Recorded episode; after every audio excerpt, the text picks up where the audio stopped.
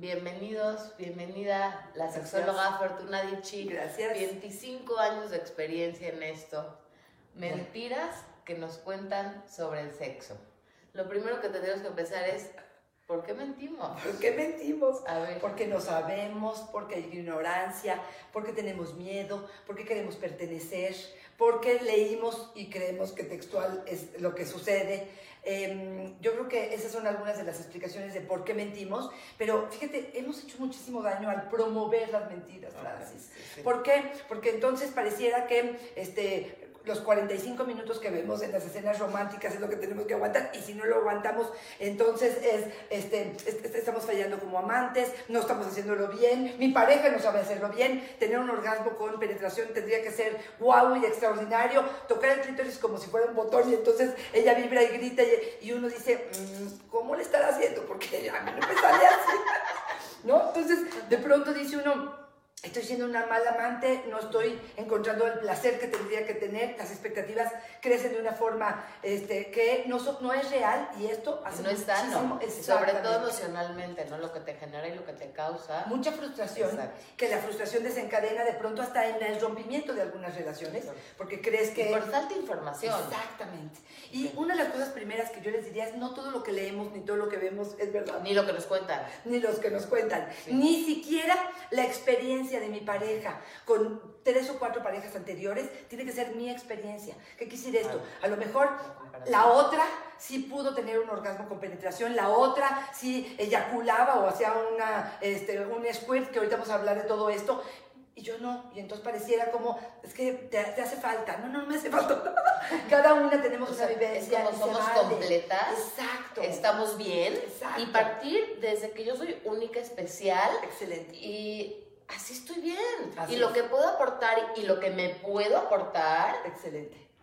10 calificación de entrada. Excelente. Entonces yo creo que lo primero es partir de contarme la historia sobre el sexo a partir de mi propia experiencia. Ya está.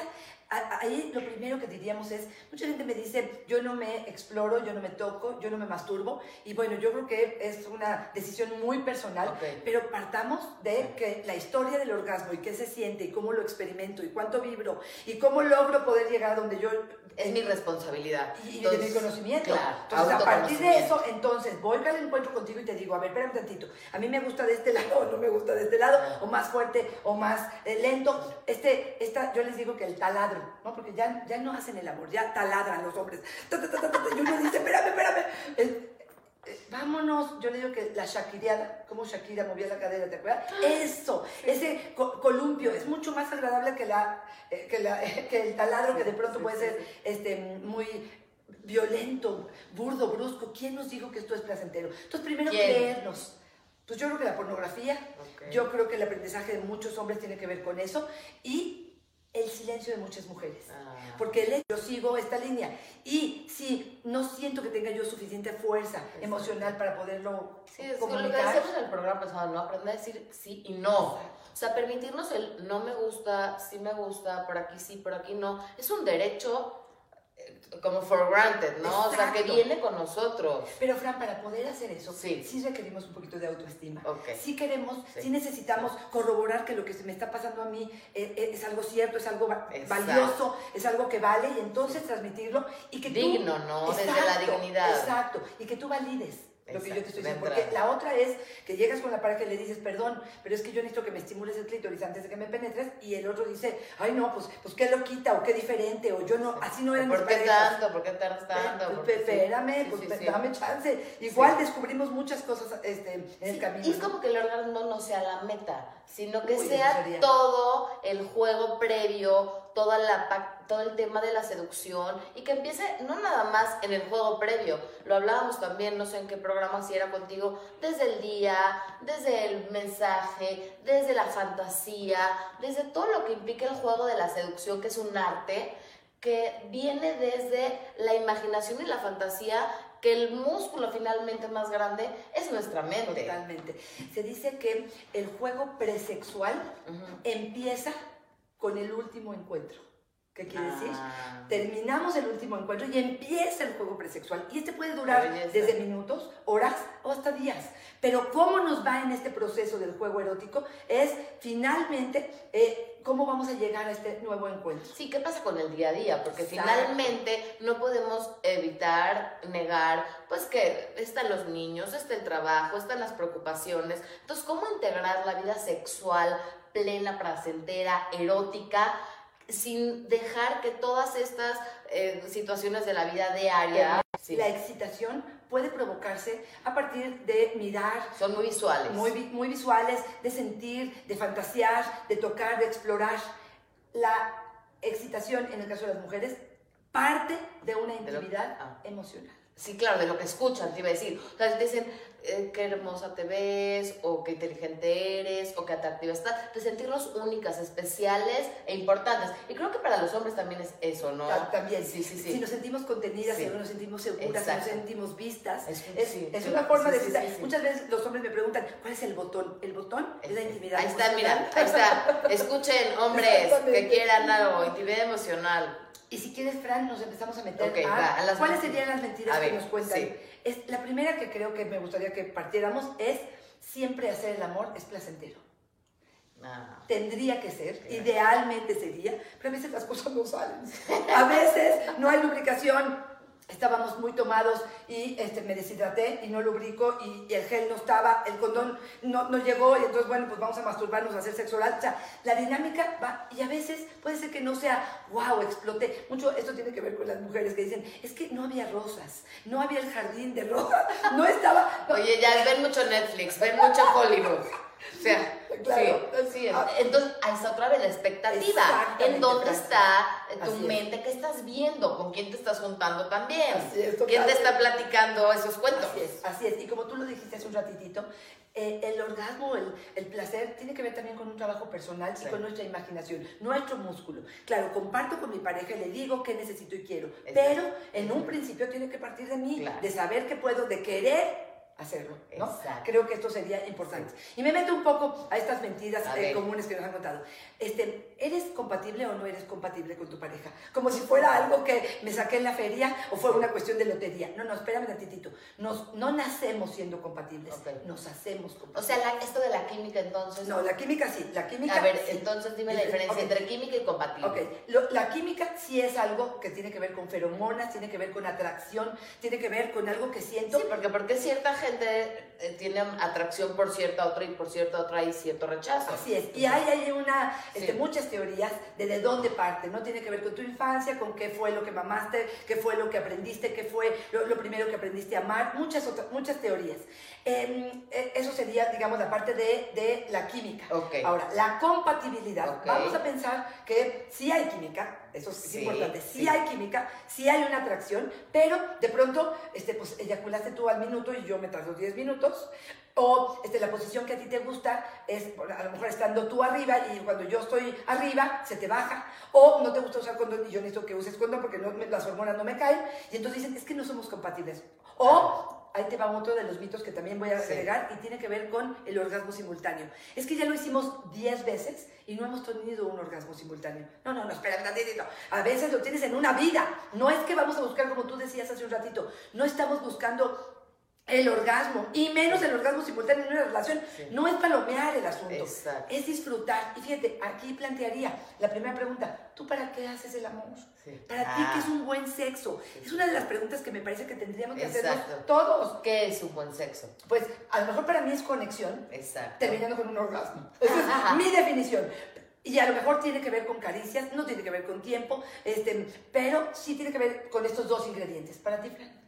Sí, yo no voy a ventanear. Ok, perfecto. Es mi programa. Eh, lo que no, no es cierto. bueno, sí, ¿eh? tiene que ver, no, tiene que ver pues con muchas cosas. No es tan simple como para definirlo así, ¿no? Está bien, pero lo que te quiero decir es, lo importante es que tu pareja y tú tengan más o menos la misma definición. ¿Por qué? Porque si tu pareja te dice, para mí un buen sexo es una eh, noche ¿Sabes romántica. Qué? Y más que nada, tiene que ver con el día. No siempre hacer el amor es siempre lo mismo. A veces quieres hacer el amor este, nada más por placer. A veces quieres hacer, el amor para sentir amor y conexión. A veces quieres hacer el amor por mil y un razones. Entonces, es como etiquetar solamente hacer el amor por una razón, es limitarte.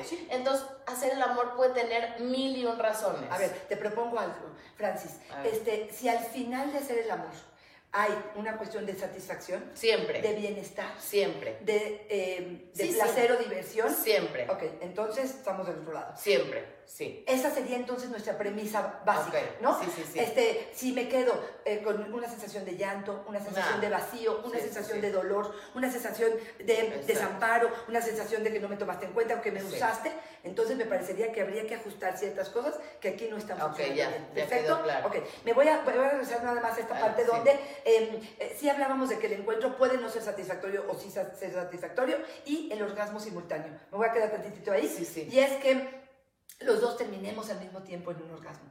Si entendemos que el orgasmo es un reflejo y tiene que ver con el placer y tiene que ver con muchas cosas, a veces no controlamos un reflejo y tiene que ver con que, claro, el hecho que experimentemos podrá ser que más o menos empatemos, pero, pero, ahí les van unos datos importantes. Si de cada 10 mujeres, 7 tienen orgasmo con, con estimulación clitorial y no con penetración. Entonces ambas van a tener un orgasmo al mismo tiempo. Exacto, entonces desmitifiquemos eso. si soy clitorial y a mí me, yo domino perfectamente el orgasmo por medio de la estimulación clitorial y tengo mi orgasmo antes de que me penetres, con masturbación, con sexo oral, con el dildo, con el vibrador, con lo que quieras, y luego tú penetras y tienes tu orgasmo a la hora que tú se te antoja, los dos estamos satisfechos, los dos... ¿Qué más da? Exactamente. O sea, ¿por qué tendrían que tener un orgasmo al mismo tiempo? Pero lo que voy es, te querés una pregunta. ¿Se puede que tengan orgasmo clitorial y vaginal? El orgasmo es uno, no es vaginal, anal, este, coital o lo que ustedes quieran. El orgasmo es la experiencia de placer máximo que se despierta o que se siente en un cuerpo, ¿ok? Ahora, ¿cómo se desencadena esta respuesta sexual?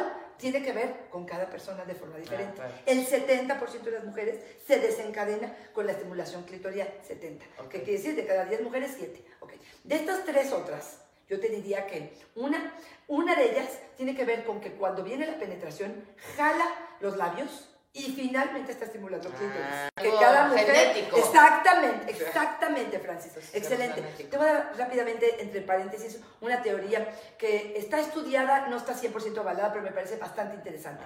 Antes, la forma en que se ovulaba era a partir de un orgasmo femenino. Se ovulaba cada vez que la mujer tenía un orgasmo. Tenía una función. Cuando eh, nos hicimos bípedas, cuando nos erguimos, empezó a ser el orgasmo, perdón, la ovulación espontánea. Espontánea, como es hasta hoy en día. No tiene que ver con el placer femenino. Ok, antes era con el fin de tener hijos. Exactamente, con una cuestión reproductiva.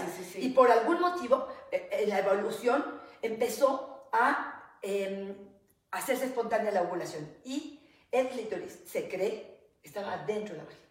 Que suena más lógico. Claro. Porque, si venía con la penetración, pues entonces, si es el órgano sexual más importante y está dentro, bueno, pues es, fácil llegar a él con la penetración. Y por algún motivo, hace miles de años, empezó a salirse y quedó afuera, Francis.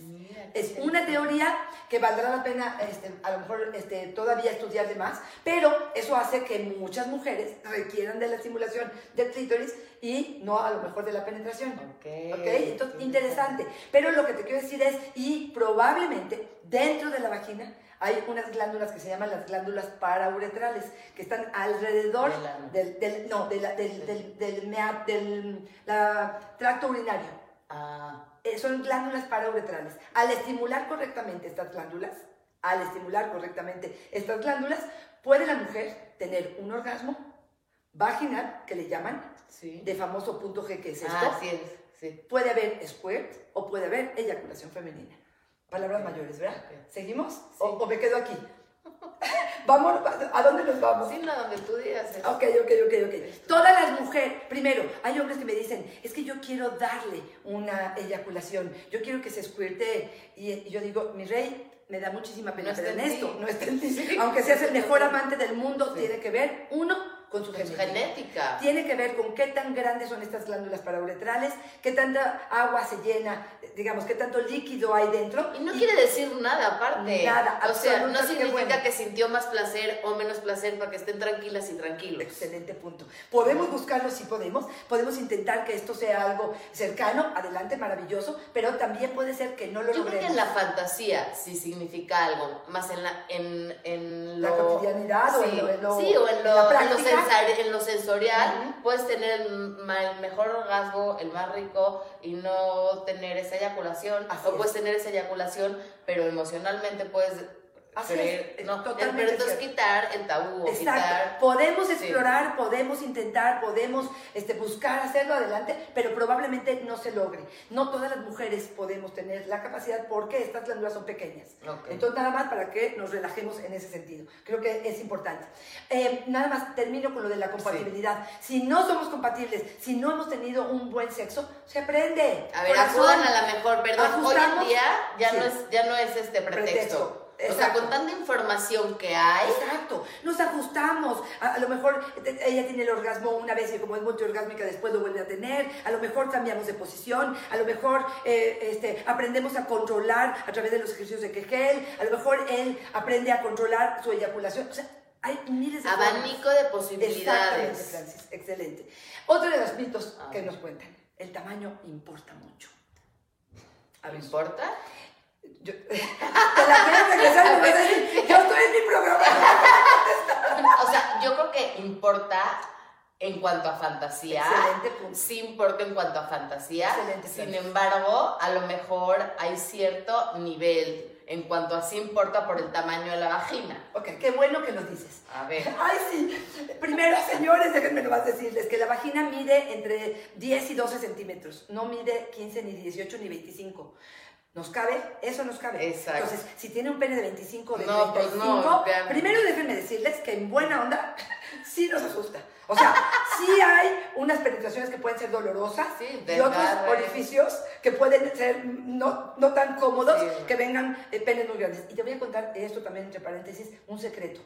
Muchas veces los hombres con penes grandes creen que no tienen que hacer ningún esfuerzo. Ah, sí, entonces son los más flojos.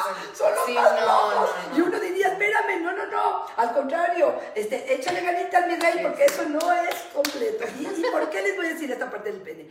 Porque el órgano sexual más importante de la mujer, ya La lo mente. tú, la mente, Pero, pero, y ¿el esa es la segundo? primera. El segundo diríamos que es el clítoris y está afuera. Ah, Entonces, sí. pubis con pubis ya la hicimos. Y luego, las parauretrales, que es la otra zona importante dentro de la vagina de la mujer, está más o menos entre 3 y 4 y 5 centímetros hacia adentro. Con un pene de 8 ya la hicimos. Así es que relájense. A ver, relájense. Sí. Uno, eh, ¿Cuántos son?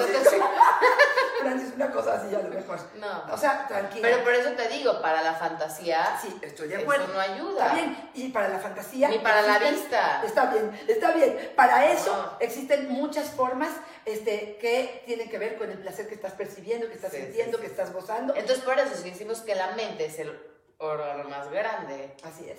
Entonces, Así es. démosle a la mente. Trabajemos en la mente. Así es. Y luego en el segundo, y luego en el tercero. Así es, así es. Bueno, vámonos por otros. Y creo que uno de los, de los capítulos más importantes eh, que hay dentro de las mentiras sexuales tiene que ver con la pornografía, Francis. A ver. A ver, Tú Ah, sí, sí, sí. Yo les quería dar un ejemplo. Este, platicando con mis hijos un poquito de sexualidad, les preguntaba, cuando empiezas un poquito como con los temas que los quieres orientar, ¿no? Les dije, a ver, ¿ustedes han visto Superman? Sí. ¿Superman vuela? ¿De verdad vuela? No, obvio no. Bueno, pues tampoco se puede durar como tres horas así, Ay, este, ¿Tú no? los hombres. Ah, Las mujeres ah, ok, este, es diferente, ¿no? vacilando. Pero, no, entonces Es lo que vamos es como sí. que sepan que este, cuando tengan su primera experiencia sexual, no esperen hacer lo que ven en la pornografía, porque hoy en día tienen acceso a la pornografía mucho más que antes. Entonces, que, que no la vean, este, sería como cerrar los ojos. Te traje una listita A ver, de las ver, cosas que me listita. llamó la atención porque es nadie necesita juego presexual. Entran y en tres patadas ya están pero Ah, sí. adentro, a todo lo que da y uno dice, ¿y cómo le hacen? No, Este, esto difícilmente va a Sí. suceder. Todos los policías, carpinteros y plomeros están maravillosos y te libras de una multa haciendo cualquier cosa con el policía, ¿no? Todas las mujeres usan tacones a la hora de que hacen este, durante la relación sexual. Todas las mujeres tienen vulvas simétricas, rosas y perfectas. Eso no pasa. Y esto es una de los, fíjate, hoy en día una de las cirugías más eh, recurrentes tiene que ver con la labioplastía, que tiene que ver con hacer los labios eh, eh, menores y mayores más cortos. ¿Por qué antes ni siquiera nos fijábamos en eso? Porque antes había vello y el vello permitía ver pues lo mismo para todas. Hoy que el vello se retira, de repente vemos lo que le llaman hoy en día el guajolote, así le dicen. Y es estos labios em, menores que de pronto cuelgan y cuelgan uno más que el otro. Por favor, importantísimo, todas sus vaginas y todos sus labios y todas sus vulvas son perfectas, son preciosas, funcionan y tienen em, terminaciones nerviosas de forma excelente. Si no te gusta, si algo te está molestando, si algo está haciendo, eh, impide probablemente una buena penetración, si algo te está las, Físicamente. probablemente vas a un cirujano estético. pero... nomás decirles que es totalmente normal y de pronto puede ser como muy ofensivo. Cuando de pronto hay em, este, em, comentarios incómodos para las mujeres. La otra, por ejemplo, es que huele. O sea, ¿qué huele? Pues a vagina. No, no huele ni a chícharo ni huele a fresa, huele a vagina. ¿Por qué? Porque es a lo que huele. Y entonces la gente dice, es que huele a pescado. No, no huele a pescado, perdón, el pescado huele a pescado y la vagina huele a vagina. No confundamos. Y yo creo que pueden ser, fíjate, en un principio puede ser como muy cómico o muy simpático, pero puede ser lastimoso. Yo conozco mujeres que no permiten recibir sexo oral y entonces a su vez no dan sexo oral porque algún día hubo un comentario como estos. Entonces, aguas. Ahora sí que todo tiene este, sus consecuencias. Exactamente. Las penetraciones anales no requieren en pornografía de ninguna preparación. ¿No? Nada. Vemos, de repente, y está excitador, y de repente entra, entra sin condón, cosa que está prohibida a nivel médico, eh, eh, eh, Organización Mundial de la Salud, prohibido una penetración anal sin condón. Entonces dice uno, pero ¿cómo? Y esto nos está enseñando, Francis, como lo que tú decías, nunca se ponen condón, nunca se detienen a ello. Pueden durar 45 minutos, no nada más que duren 45, y la lubricación dura 45 minutos. Y uno dice, ¿cómo le hizo? ¿Qué es lo que pasó con esa vagina que puede ser? Ellas siempre están dispuestas, nunca tienen su regla, nunca les duele la cabeza, nunca tienen nada que tenga, que distraigan y que haga que esto suceda. Este, mm, los penes siempre son grandes y siempre tienen una erección, nunca fallan, nunca hay una disfunción eréctil. Em, bueno, la ropa interior siempre es sexy y siempre está presente. Son algunas de las cosas que suceden en la pornografía que creo nunca que sale en pijama, con guarda, con el chongo, con mascarilla verde, eso no pasa, con calcetines hasta acá, eso no pasa. Así es. Y pareciera que todas nos eyaculan en la cara y estamos con una sonrisa y diciendo, no, estuve increíble. ¿Qué? ¿Qué pasó? ¿Qué pasó? ¿A qué horas me, me, perdí? No, y todavía el chisme. Este es buenísimo, pero por favor, justamente para eso lo estamos diciendo. Y es, es que quita la eyaculación masculina los puntos negros. Entonces ahí va la cara, ¿no? Da vitaminas, quita cáncer, genera endorfinas, este, y entonces si te lo y uno dice, ¿cómo, ¿cómo qué? Pues si no me gusta y no me siento eh, digna con ello y no me es placentero y no lo hago, no lo hago y no tengo nada que negociar, nada. Y ahí les va una, que esta es una maravillosa para negociar con los señores. Pero entonces él insiste, ay, please, please, de verdad, es que me encanta. Déjame eyacular en tu boca. Entonces, perfecto, perfecto. Se agarran una cuchara.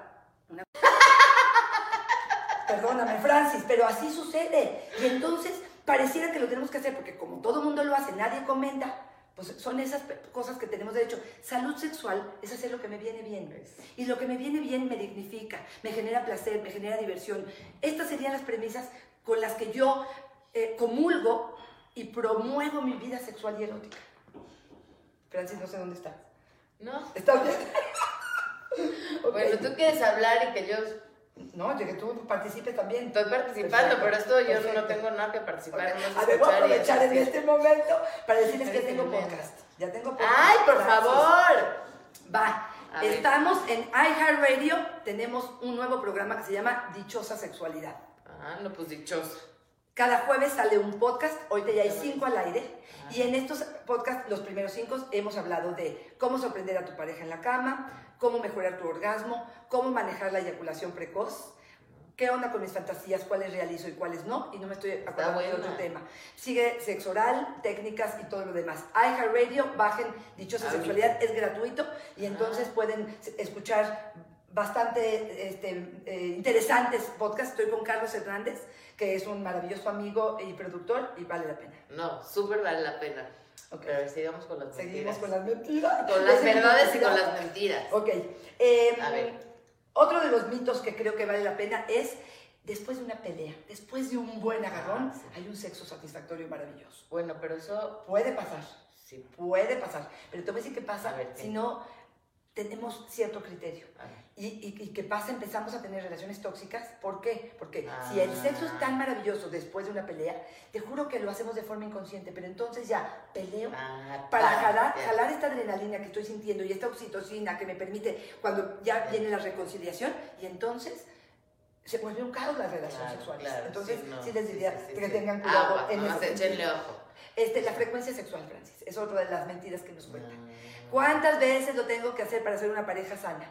Lo tengo que hacer cada quien, exactamente. Pero pareciera que... Este, y depende de tu época, depende de tu edad. o sea, no es la misma una pareja recién casada Ahora, ¿cómo te sientas tú emocionalmente? Si estás en una época de tu vida que te sientes empoderada, si te sientes apasionada por la vida, si estás erotizada por la vida, si estás contenta, pues claro que también eso se refleja en el sexo. El sexo es nada más un reflejo de tu vida. Entonces, si estás bien y estás contenta contigo, claro que vas a tener ganas de tener sexo seguido. Si estás deprimida, si estás sensible, si estás pasando por un periodo de duelo, estás pasando por un periodo, bueno, a veces en que el duelo te hace este, querer estar cerca, sí.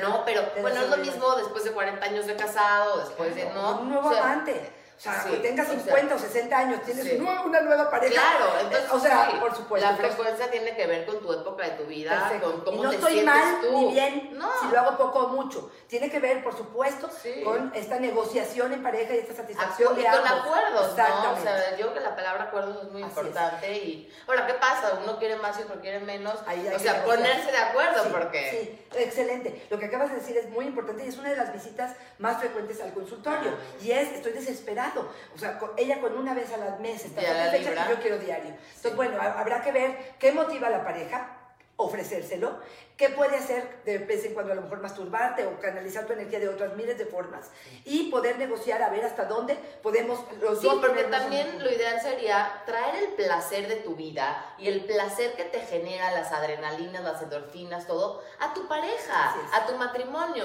no buscarlo en otro lado, porque si estás tan contenta y tan feliz y tan entusiasmada, poderlo transmitir en tu familia, en lo que haces también y traerlo adentro porque habría otra manera de crecer también con tu pareja emocionalmente y sexualmente. Totalmente de acuerdo, Francis, totalmente de acuerdo.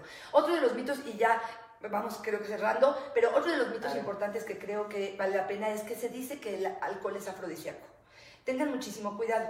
Creo que una copita o media copa, dependiendo del cuerpo de cada uno de nosotros y cómo nos venga cada uno de los alcoholes, este, puede desinhibirnos y puede hacernos sentirnos bien. Pero el 50% de las mujeres que perdieron su virginidad el año pasado no fue en conciencia, no fue con voluntad y fue alcoholizadas. Entonces, yo aquí les diría, tengan mucho cuidado. Sobre todo los adolescentes. Exactamente, pero también las mujeres, porque nos envalentonamos con el alcohol a nuestros 30, estando en un bar y a la mera hora de pronto perdemos todo lo que tenemos y, hacemos cosas que al ratito nos vamos a, a arrepentir. Entonces, sí creo que es importante decir, aparte, el alcohol deshidrata, y entonces al ratito no resbala ni en la boca, ni en la vagina, ni en donde tú quieras. Y decimos, es que no estoy excitada. No, no, sí estás excitada, pero estás deshidratada. Utilicen geles vaginales. No tienen ningún problema ni estamos diciendo nada malo. Y hombres pueden estar o con una disfunción eréctil y no tienen una erección, o están 45 minutos taladrando y uno dice, y no termina porque el alcohol no está siendo un afrodisíaco, está siendo un inhibidor justamente de un buen funcionamiento sexual. Francis, un placer. Ay, eres lo máximo. Yo te quiero. ¿Me puedo ir con unos dos mensajes? Con los que quieras. Ok, dos mensajes. No crean todo lo que leen lo que escuchen, ni lo que les dicen incluso su mejor amiga o su pareja. Investiguen, lean, métanse a cursos, a talleres, estén en contacto con la información porque eso les va a dar poder, les va a dar poder de defender sus puntos y de realmente transmitir información eh, buena. Eh, y por favor, no promovemos o no promovamos estas, mentiras. Si de verdad estás teniendo a lo mejor una mala menopausia y no estás teniendo deseo, no llegues al grupo de amigas y digas, no, yo me la estoy pasando increíble. ¿Por qué? Porque confundes, porque no, de nada sirve tu comentario. No presumas de muchas cosas que realmente no tienes. ni de las que tienes. Ni de las que tienes, estoy totalmente de acuerdo. Francis, un placer. Gracias, gracias, gracias, por estar aquí. Te quiero y regresa pronto porque nos encanta. Claro que sí. Gracias a todos.